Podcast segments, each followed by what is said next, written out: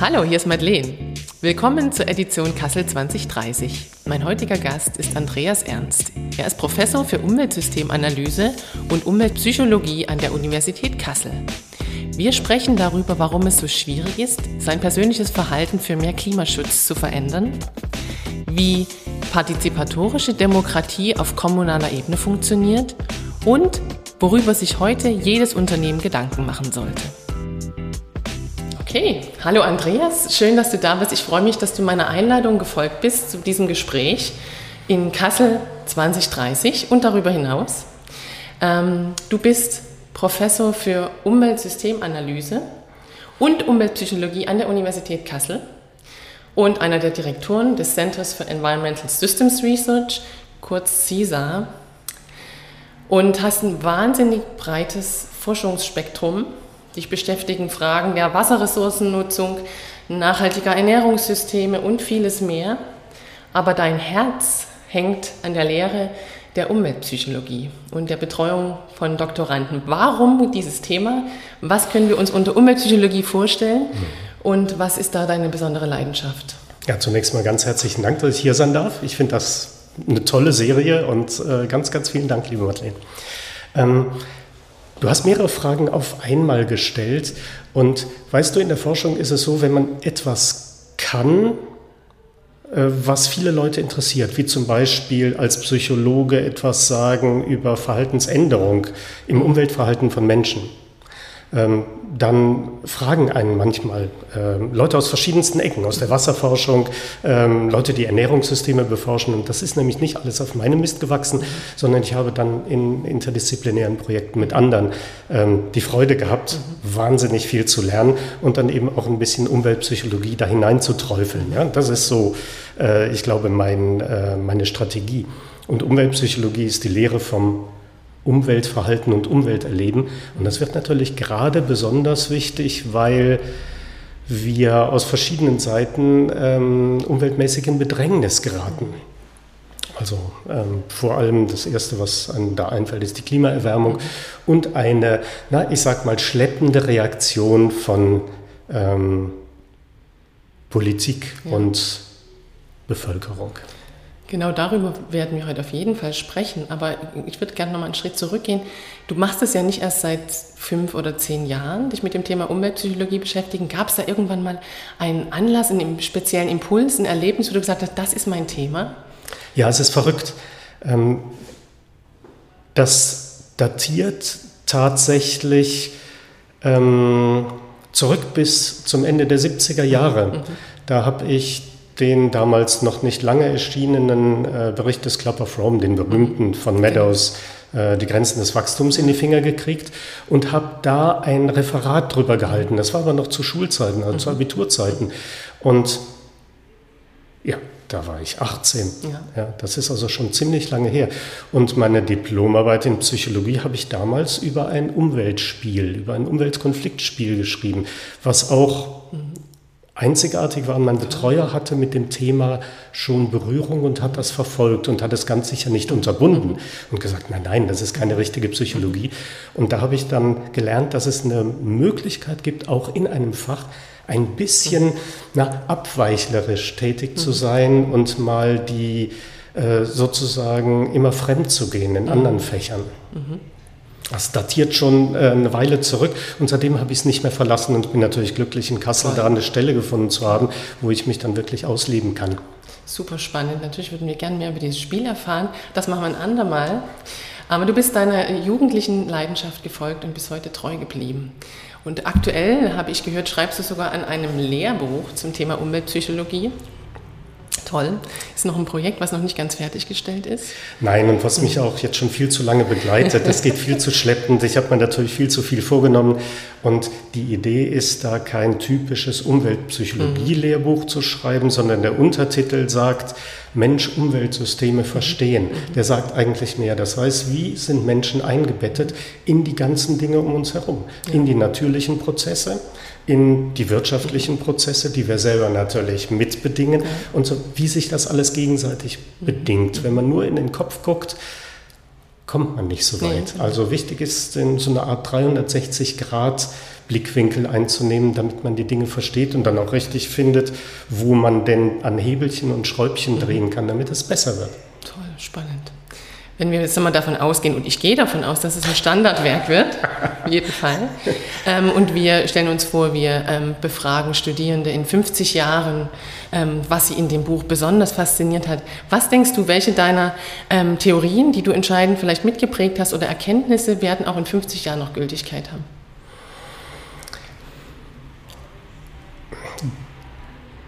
Da kann ich auf zweierlei Arten darauf antworten. Das eine ist, ich glaube, in 50 Jahren sollte sich das Lehrbuch überflüssig gemacht haben, weil gewisse Dinge dann keine Probleme mehr sind.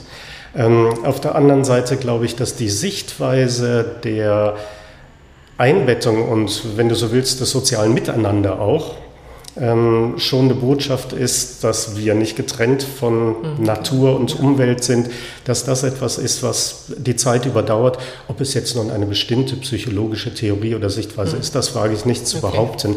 Ähm, äh, tatsächlich leidet wenn du so willst, das Lehrbuch tatsächlich darunter, dass es eine enorm dynamische genau. Geschichte ist. Ja, also wenn man über Energiewende schreibt und Verhalten in Energiewendeproblemen, mhm. dann kann das in fünf Jahren komplett anders ja. sein und das hoffe ich eben auch. Mhm. Ja. Ähm, Gibt es denn ein bestimmtes Thema, wo gerade so hitzig debattiert wird, dass du da auch noch gewisse Stellen offen lässt? Oder die, wo du weißt, in der zweiten, dritten Auflage wirst du das komplett umschreiben müssen? Ähm, ja, ganz sicher. Also eben diese tagesaktuellen, tagespolitischen mhm. Themen, die werden sicher äh, kommen. Zum Beispiel Mobilität, mhm. zum Beispiel äh, Energie. Ähm, das sind so Themen, wo auch viel Musik gerade in der Politik ja. ist und deswegen glaube ich, ist das Buch, wenn es rauskommt, schon ein bisschen überholt. Andere Dinge werden aber dennoch bleiben, nämlich so ein, ein lebendes Genug. Also die Frage, wann ist es genug? Mhm. Das ist etwas, eine Frage, die die mhm. Politik nicht so gerne äh, stellt, obwohl mhm. sie eigentlich als Elefant im Raum steht. Es ist völlig klar, so weitermachen bringt dann nichts. Und das wollen wir schon sehr explizit ins Lehrbuch schreiben, ähm, dass das so mit ähm, Augen zu und weiter ja. nicht lange funktionieren wird. Du meinst da auch das grenzenlose Wachstum und das grenzenlose auch ja. individuelle ähm, sich verwirklichen und mehr, mehr? Genau, da würde ich differenzieren. Ich mhm. glaube, man kann sich durchaus verwirklichen und ein superglückliches mhm. und erfülltes Leben führen, ohne den materiellen Fußabdruck mhm. absurd zu erhöhen. Mhm. Und ich glaube, das müssen wir lernen, glücklich werden mit sinkendem Fußabdruck. Mhm. Das ist ja auch einer deiner ähm, langjährigen ähm, Schwerpunkte, dass du dich mit sozialen Milieus beschäftigst. Das sind gesellschaftliche Gruppen, die ein gemeinsames Werteverständnis haben, eine, eine ähnliche Lebensweise teilen und deren Bereitschaft, sich klimasensibler zu verhalten, sehr unterschiedlich ist. Ähm, wenn wir jetzt mal davon ausgehen, dass wir den Klimawandel nur aufhalten können, wenn sich jeder anstrengt, unabhängig von seinem sozialen Milieu, was machen wir denn, dass wir nicht so eine kleine Gruppe Weltverbesserer bleiben oder Ökos, die was tut und die anderen hm, nicht erreichbar einfach so weitermachen? Ja, also das ist eine der tatsächlich zentralen mhm. Fragen und äh, im Moment passiert an der Front sehr viel, weil es gibt prinzipiell zwei Wege, wie man mehr als die Überzeugungstäterinnen mhm. äh, erreicht. Und das eine ist natürlich Geld, dass es völlig klar ist, dass Umweltfragen letzten Endes auch auf den eigenen Geldbeutel mhm. schlagen. Mhm. Im Moment ist es so, dass Politik das vermitteln möchte, also über CO2-Zertifikate und sagen, nein, nein, wir haben in die Zukunft geschaut und äh, damit es auch jeder kapiert, mhm. machen wir jetzt einen Preis auf das, was in Zukunft uns wehtun mhm. wird. Auf der anderen Seite wird uns die Umwelt immer mehr auf die Pelle rücken und dann wird jeder sehen, wenn mein Unternehmen nicht nachhaltig aufgestellt ist, wenn unsere Stadt nicht nachhaltig aufgestellt ist, dann haben wir Kosten, die wir vielleicht gar nicht bezahlen können. Also also lasst uns lieber jetzt rangehen. Ja, das ist das eine, Geld. Ich glaube, das stimmt in, ähm, in weiten Grenzen und das ist eine Sprache, die jeder versteht. Mhm. Und dann gibt es aber auch was total Interessantes, so kleine Verhaltensstupser, mhm. die man ähm, einsetzen kann. Oft sind das Anregungen zum Mitmachen, mhm. kleine Einladungen, mhm. auch soziale Netzwerke, die was Bestimmtes tun und die Leute eher anziehen, als dass sie sie bedrohen mit irgendwelchen schwarzen Neuigkeiten. Und ähm, diese Verhaltensstupser, die können bei ganz vielen das Verhalten tatsächlich ändern, ohne dass die groß darüber nachdenken müssen. Sie haben vielleicht gar keine Lust, über Umweltsachen nachzudenken, aber so ein bisschen das Verhalten gesünder machen, die Ernährung gesünder machen. Das, ist doch viel, perfekt. Das ist großartig merken zum Teil. Ne? Sie merken es zum Teil gar nicht und wissen, ah, uns, mir geht es besser. Fahrradfahren macht mich gesünder. Ähm, weniger Fleisch essen macht mich gesünder. Hast du ein Beispiel dafür, wo so ein Stupser was bewirkt hat? Naja, also wenn ähm, ich, ich finde das ähm, ein, ein wunderbares Plakat, was ich mal in Freiburg sah. Das war eine Kampagne eigentlich zur CO2-Verminderung. Mhm. Aber ein Plakat, äh, da, da war so ein adretter Herr im Anzug auf dem Fahrrad und Mensch, du siehst aber gut aus. Bist du mit dem Fahrrad gekommen? Ja, da geht es also gar nicht um CO2. Ja. Es geht einfach um sozusagen positive Seiteneffekte eines nachhaltigen Lebensstils. Ja. Und das finde ich, das mhm. ist so ein guter Stupser. Mhm, toll. Also deine Aussage ist, es geht nicht nur, dass sich bestimmte Gruppen damit beschäftigen, sondern alle. Alle wäre zu viel. Ich glaube, okay. wenn wir eine sichtbare Mehrheit mhm. hinbekommen, dann ist das gut. Mhm.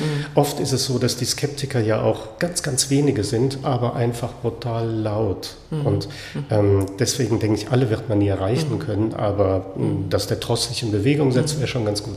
Okay.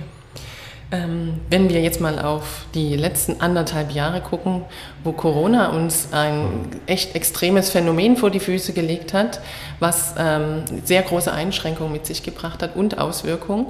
Wenn wir das übertragen auf den Klimawandel und wir uns ein ähnliches Situation, Situation oder Szenario vorstellen in Zukunft, wenn mhm. wir nicht vorher einschreiten, was erwartest du dann? Und vielleicht auch gerade lokal hier in Kassel?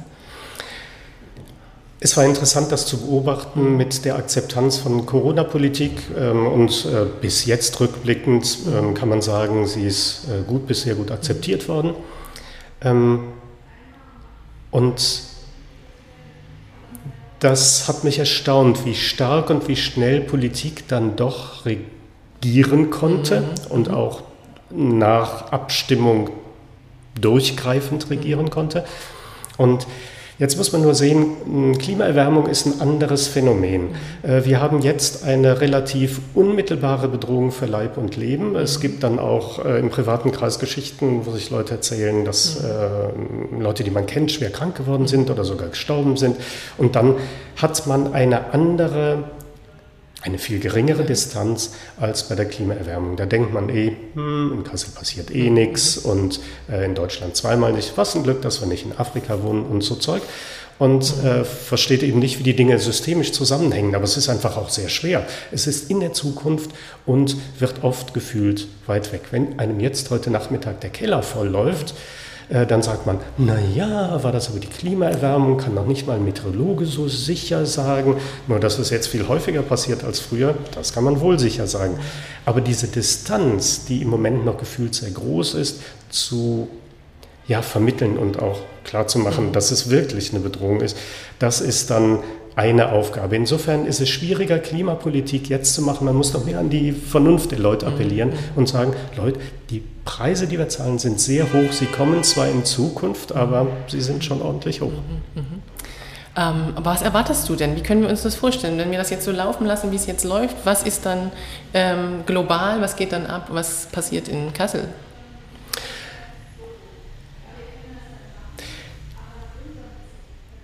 Im Moment ist die offizielle Politik ja noch äh, das Erreichen des 2-Grad-Ziels, besten Ziels, bestenfalls 1,5 Grad-Ziels. Ich glaube, beides ist durch. Ja. ja beides ähm, ist nicht wahrscheinlich. Mhm. Und wir werden uns auf Temperaturen von mindestens 2 bis 3 Grad einstellen. Das ist eine äh, untere Grenze, weil ähm, das sozusagen die Reaktion der Politik ist, was den CO2-Ausstoß angeht, global noch nicht spürbar.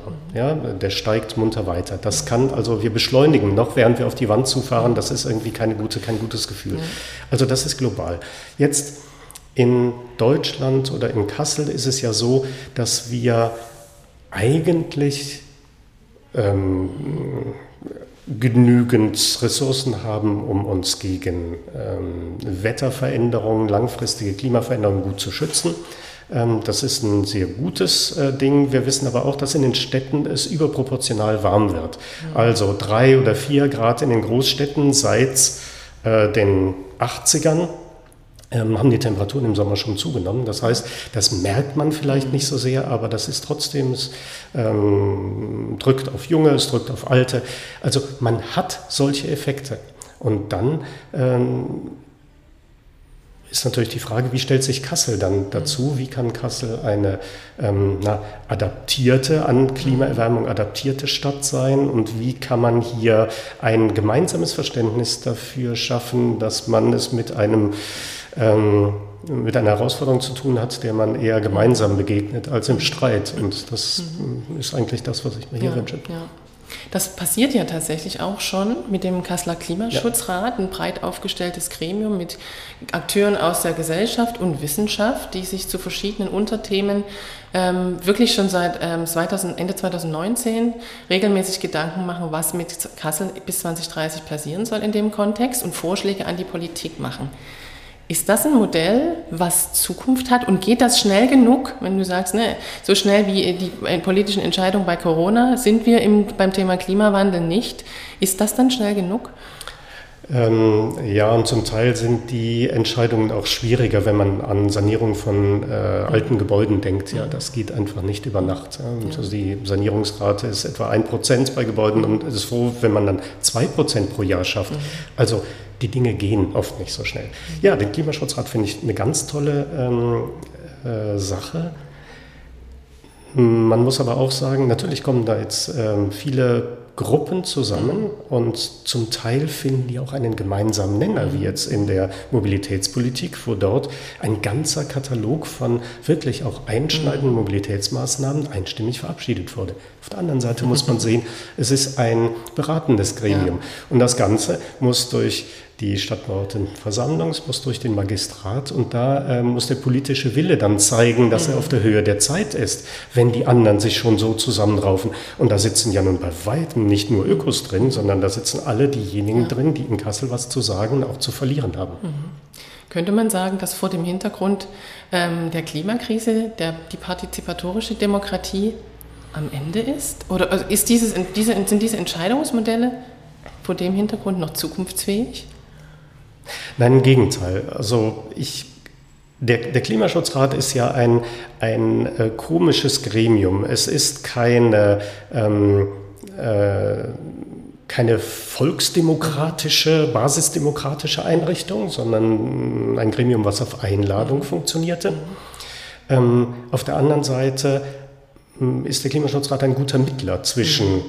Interessensgruppen und der Politik. Und so wie er im Moment arbeitet und ernsthaft wirklich ja. fleißig arbeitet und die Themenwerkstätten drumherum genau. äh, eben auch, ähm, ist es ein gutes Ding. Ich glaube, dass eine ähm, Basisdemokratie so auch nach dem Schweizer Modell einfach furchtbar nach hinten mhm. losgehen kann, wie man an den letzten äh, Schweizer Volksabstimmungen gesehen hat, auf verschiedenster Ebene Politik und, äh, und ähm, Klimaschutz also Ausländerpolitik und Klimaschutz, das ist nicht gut. Also die Gefahr des Populismus würde ich da sehen. Auf der anderen Seite Leute, die schreien und sagen, ja, die Chinesen machen es uns vor. Ich will nicht nach China, muss ich ehrlich sagen. Und ich finde das hier gerade ganz gut und freue mich, dass man hier Dinge ausprobieren kann, die nirgendwo aufgeschrieben stehen, wie der Klimaschutzrat, und man sich wirklich hinsetzen kann, lass uns das mal ausprobieren. Und dass dann auch die Stadtverordnetenversammlung sagt, naja, die haben sich echt Gedanken gemacht und die haben mit und vorgedacht und denen folgen wir jetzt, bitteschön. Und da muss ich nochmal sagen, also Parteiräson halte ich für eine unterirdische ja. Größe, eine zum Teil unethische Größe, ähm, Abstimmungen äh, zu halten. Ja. Und dann deswegen äh, finde ich, hoffe ich, dass der Klimaschutzrat so etwas einfach überdeckt. Super, hoffen wir das. Gibt es noch andere Modelle, die dir bekannt sind, die ähm, uns an Geschwindigkeit zunehmen lassen in Zukunft bei solchen ähm, globalen Fragestellungen?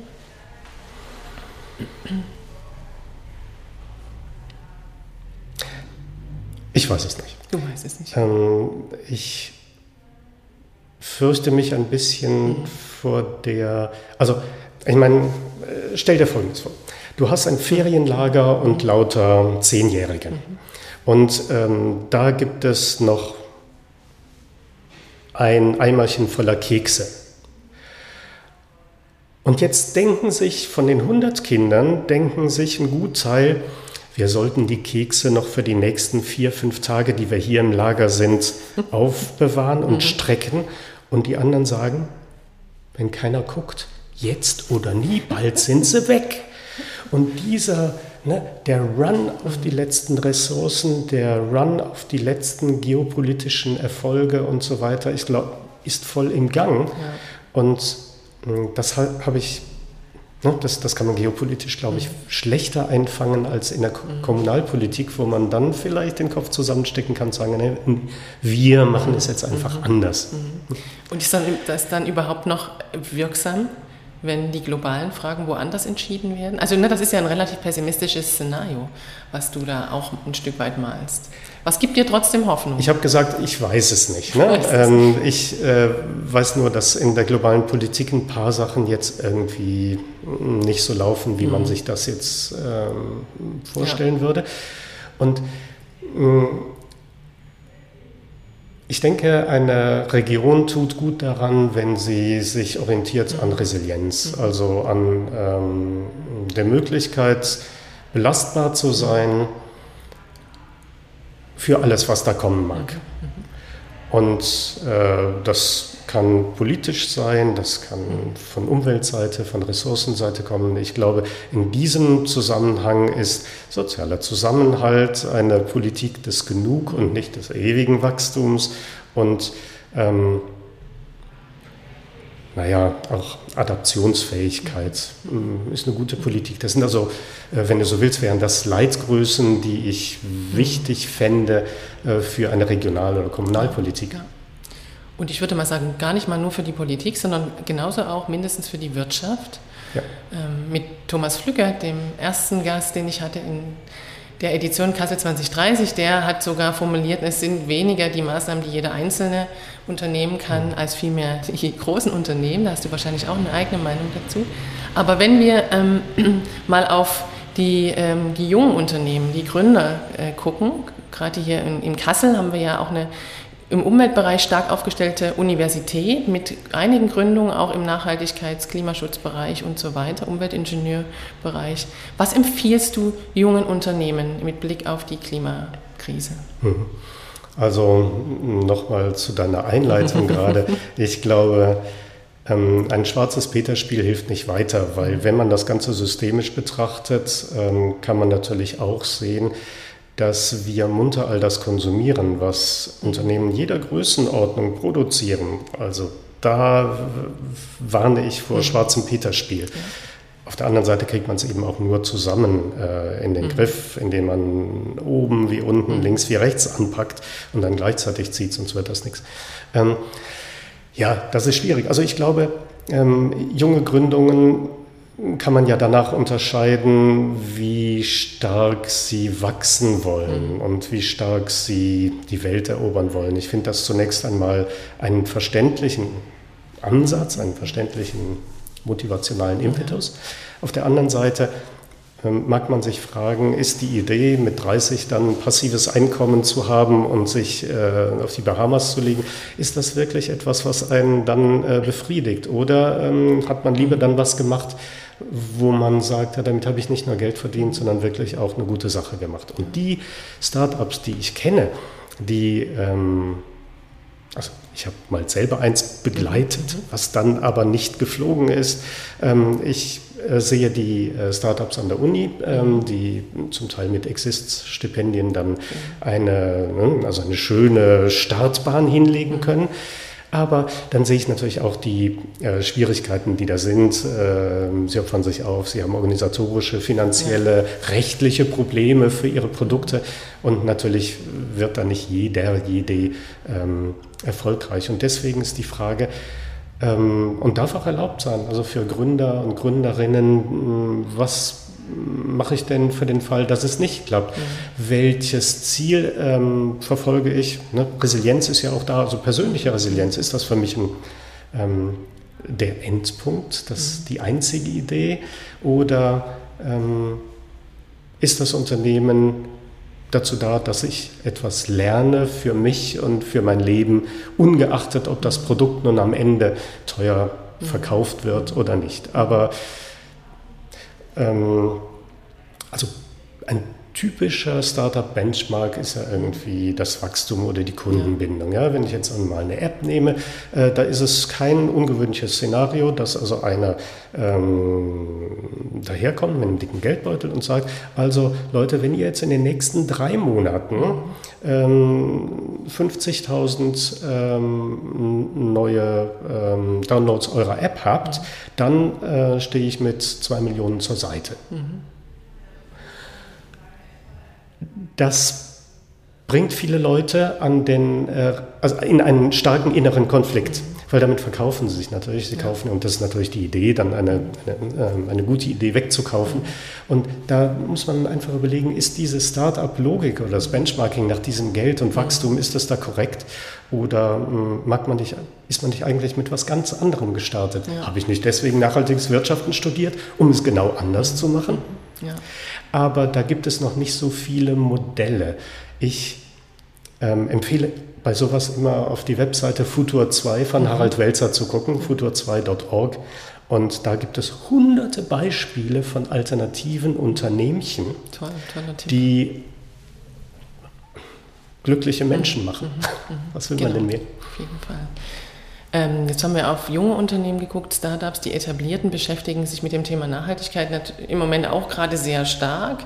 Also man könnte fast sagen, es gibt einen Boom von Nachhaltigkeitsbeauftragten, wenn man in die Stellenportale guckt. Ähm, was hältst du davon und was würdest du etablierten Unternehmen in dem Sektor empfehlen?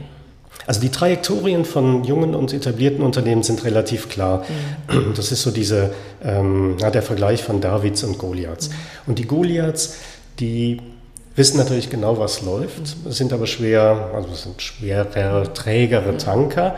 Ähm, aber das, die Idee ist natürlich, dass die ihren Hintern retten. Das heißt, ein Produkt so zu verändern, dass es grün wird. Das sieht man im Moment bei der Automobilindustrie, also schnell, schnell. Ähm, Elektromobilität statt Dieselmobilität. Mhm. Ja, und da überbieten sich gerade alle. Und das finde ich im Prinzip jetzt auch mal eine schicke Sache. Aber das hat nichts mit einer neuen strategischen Mobilität zu tun, die weniger Autos ja. auf der Welt haben wird. Mhm. Ja, ob das nun die etablierten Automobilunternehmen so gerne hören oder nicht. Aber ich glaube, es geht um eine fundamentalere Infragestellung des, ähm, äh, des Geschäftskonzepts. Ja. Und das äh, hören sie nicht gerne. Ich glaube, das ist die Begrenzung, die große Unternehmen haben. Die können nicht mhm. einfach zumachen und was Neues machen. Mhm. Ja. Aber trotzdem gibt es ja viele Hebel innerhalb dessen, was äh, der Kern des Unternehmens bisher war, was zu verändern in Richtung mehr Nachhaltigkeit und Klimaschutz. Wenn wir am Ende unseres Interviews, Andreas, nochmal auf Kassel 2030 gucken, was ähm, stellst du dir vor, wo wird Kassel in 2030 stehen in Bezug auf Nachhaltigkeit und Klimaschutz? Was haben wir erreicht? 2030 ist ja gar nicht mehr so lang, ne? Mhm. Das ist ja dann schon relativ bald. Und ich bin sicher, dass die Mobilitäts- und die Energiediskussion in Kassel, also ähm, damit meine ich Beruhigung des innerstädtischen Verkehrs, eine Wiederbelebung der Innenstadt, eine ähm, Ausleitung des Schwerlastverkehrs aus Kassel, ähm, die 50er Jahre Planungssünden, Steinweg und so weiter, irgendwie mit denen sinnvoll umgegangen und so weiter, ähm, dass das bestenfalls abgeschlossen ist ja. und positiv äh, entschieden ist. Ich glaube, da sind die nächsten neun Jahre entscheidend. Das gleiche in der Energiepolitik, Fernwärme, äh, Solar und ähm, äh, Bürgerenergie, solche. Sachen. Ich glaube, das sollte doch raumgreifend angepackt werden. Und das wäre meine Vision für mhm. eine lebenswerte Stadt, eine, eine sehr attraktive Innenstadt, die einfach sich durch mehr Ruhe und mehr ähm, ja, tolle Gelegenheiten auszeichnen. Mhm. Noch mehr. Auf jeden Fall. Wir sind auf einem guten Weg, finde ich, zumindest an einigen Punkten. Was empfiehlst du unseren äh, Zuhörerinnen und Zuschauerinnen, was sie selber in ihrem Alltag verändern können? Drei Dinge. ähm, drei Dinge. Das erste ist, keine Angst zu haben. Mhm. Ja, das ist blöde, man kann nicht sagen, ähm, ändere deine Emotionen, aber man kann das zu sich selber sagen. Mhm. Äh, warum sage ich das? Ich glaube, Menschen können sehr ängstlich sein und dann wütend werden und sagen, man klaut uns unsere Zukunft und die Alten sind's. Ähm, das ist auch eine gute Motivation, sollte aber dann irgendwann eingefangen werden, weil letzten Endes kommt alles aus der Angst. Oder aber, nein, nein, nein, nein, nein, ich brauche mein SUV äh, oder meine Karriere oder meine, äh, ne, was, was weiß ich nicht alles, das ist Angst. Ich glaube, wenn weniger Angst ist, dann hat man mehr Möglichkeiten. Ja. Und das Zweite, nochmal mehr Möglichkeiten. Ähm, wann ist es genug? Erst wenn man mal Sachen nicht hat, und das ist ja mm, während Corona passiert, es ist vielen Leuten, glaube ich, äh, finanziell gar nicht gut gegangen. Ne? Das äh, ist völlig klar. Aber jenseits dessen gab es dann auch Freiräume, wo Leute na, wieder zueinander gefunden haben oder ähm, Dinge entdeckt haben, die sie vorher gar nicht gemacht haben. Und ein Haufen, also für viele war das dann schon ähm, ein, ein Game Changer, äh, wo sie auf sich selbst zurückgeworfen waren und dann irgendwie gesagt haben, ah, es ist gut und ich habe jetzt mehr Zeit und von dem anderen war es genug. Ja. mal sehen, wie sich das dann hält. Ähm, ja. Und die dritte Empfehlung? Hast du vielleicht einen Alltagstipp im Sinne von weglassen, einsparen, anders machen, konkret?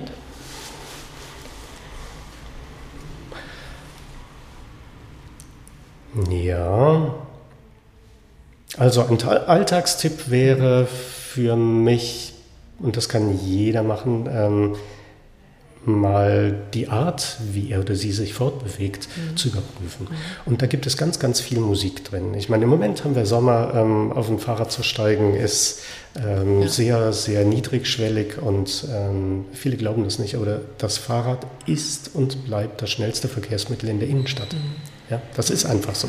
Da Ne? Wenn man alles zusammenrechnet. Wenn man alles zusammenrechnet, nicht wie damals die HNA macht mal mhm. einen, einen, Vergleich von, äh, vom Willi-Bahnhof zum holländischen Platz, aber der Autofahrer saß im Auto. Ja beim Start. Und, und hatte seinen Motor laufen und nee, nee, wenn der jetzt nämlich zuerst mal sein Auto irgendwo im Parkhaus holen muss oder da, genau. da läuft er und dann in der Stadt kriegt das nicht unter, da ist der Fahrradfahrer zweimal da und selbst zurück vom holländischen Platz. Ne? Also das ist, lässt sich nicht doch. Es gibt ganz viele ökonomische Gründe, ja. zeitökonomische Gründe, aber eben auch Gesundheit und mhm. man trifft Leute und so weiter. Also es gibt eine Menge Sachen bis hin zu, und jetzt wird es hart, äh, zu sagen, äh, brauche ich denn wirklich ein Auto? Ja. Ist das denn wirklich nötig oder brauche ich nur ab und zu mhm. mal ein Auto und könnte mir das zum Beispiel dann leihen? Also ähm, ja, das ist da, wo mhm. ich anfangen würde. Und da, glaube ich, ähm, trennt sich dann auch die Spreu vom Weizen. Du bist heute auch mit dem Fahrrad gekommen, ne? Ja, ja. klar. Sehr gut. Okay, als letztes, Andreas, ein persönlicher Blick äh, auf die Zukunft. Was wünschst du dir äh, in Kassel 2030 persönlich und für deine Arbeit? ähm, dann sprichst du mit einem 70-Jährigen. Nicht vorstellbar. Aber ein ähm, rüstiger, wacher 70-Jähriger. Ja, ja, klar, genau. Also ich ähm, freue mich, wenn ich dann munter bin und mhm. all die Sachen kann, mhm. die ich jetzt äh, gut finde. Und äh, wenn man mich dann noch anhört, wenn ich was sage, ja, das wäre schon eine große Freude, weil im Moment habe ich ja noch das Privileg, dass mir Woche für Woche junge Leute zuhören, in Klammern müssen. Und äh, offensichtlich tut es ihnen dann danach aber auch nicht leid. Das verliere ich natürlich in ein paar Jahren. Ähm, und das ist schon sehr befriedigend. Ich glaube, wenn dann ab und zu nochmal ich gefragt würde, würde ich mich tierisch freuen. Okay, sehr schön. Das wünschen wir dir von Herzen, Andreas. Ich bin sicher, dass es eintritt. Danke. Wir laden dich zum Interview auf jeden Fall auch wieder ein. Vielen Dank für deine Zeit und die tollen Einblicke und ähm, Tipps und Gedankenimpulse. Ganz Super. herzlichen Dank, Madeleine. Danke. Schön. Tschüss.